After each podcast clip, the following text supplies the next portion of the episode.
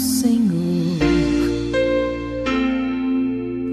Mesmo quando a vida pedir de ti mais do que podes dar, e o cansaço já fizer teu passo vacilar,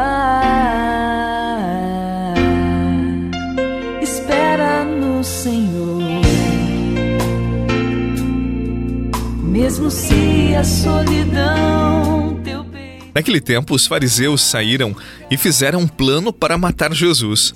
Ao saber disso, Jesus retirou-se dali. Grandes multidões o seguiram e lhe curou a todos, e ordenou-lhes que não dissessem quem ele era, para se cumprir o que foi dito pelo profeta Isaías: Eis o meu servo que escolhi, o meu amado, no qual coloco a minha afeição. Porei sobre ele o meu espírito, e ele anunciará às nações o direito. Ele não discutirá, nem gritará, e ninguém ouvirá sua voz nas praças.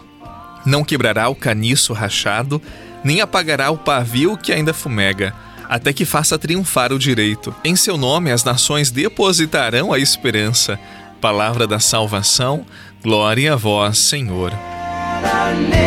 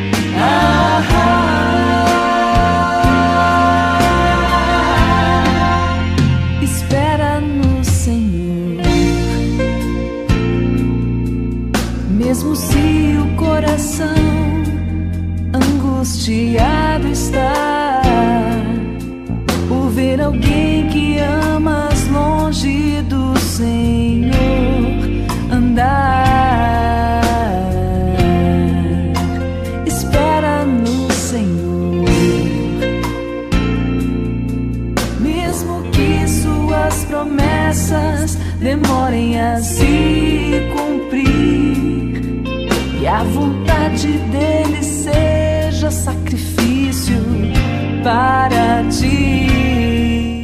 A morte de Jesus, como sabemos, ela foi premeditada e foi consequência da sua vida, do modo como ele, fiel, pôs em prática a vontade de Deus.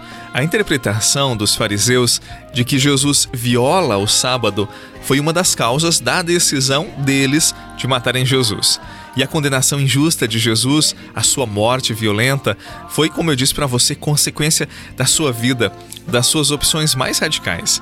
Jesus ele foi condenado e morto por fazer o bem, por revelar a face misericordiosa de Deus. No entanto, esse fato não intimida Jesus de prosseguir o seu caminho, nem é capaz de dissuadi-lo da sua determinação de fazer a vontade de Deus. Saindo da sinagoga deles, dos fariseus, Jesus continua a despertar nas pessoas a fé na vida, o gosto de viver. Pela citação de um trecho de um dos cânticos do servo sofredor do profeta Isaías, que diz da vocação e do destino do servo de Deus, o evangelista convida a comunidade cristã, a cada um de nós, a relermos, à luz da ressurreição de Jesus, esta passagem e a compreendermos que ela diz respeito a Jesus, o eleito de Deus, em quem repousa a ação, o Espírito Santo do Senhor. A salvação da qual o Senhor é portador, da qual ele traz para cada um de nós, não é privilégio de uns poucos, nem algo que precise ser conquistado. A salvação é dom de Deus, é de toda a humanidade. A salvação é graça e de graça. Por isso todos nós temos acesso, mas precisamos abrir o nosso coração. E para isso precisamos de um comportamento bem diferente do comportamento dos fariseus, que estavam fechados neles mesmos, nas suas convicções muito pessoais. Quem assim vive não é capaz de experimentar a graça e a força de Deus. Eu me abro ao teu querer eu me rendo à tua voz, quero me submeter.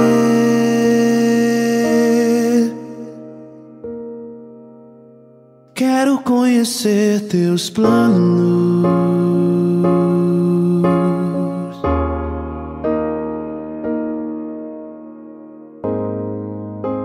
Os passos que dei sem você só me fizeram fracassar.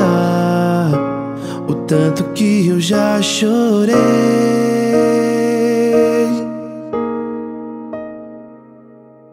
Me arrependo dos meus planos.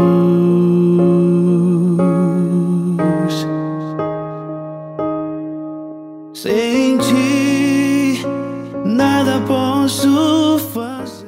Tem outro aspecto desse evangelho que sempre me chama a atenção. Diz a palavra que os fariseus fizeram um plano para matar Jesus. E quando Jesus soube disso, ele não enfrentou os fariseus, ele simplesmente se retirou-se.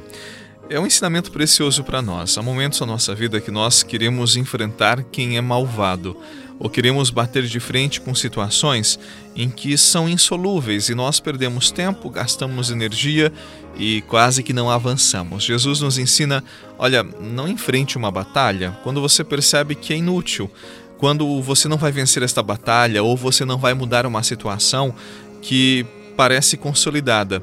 E quando nós fazemos isto, no sentido de enfrentar, nós perdemos tempo, energia, nos frustramos.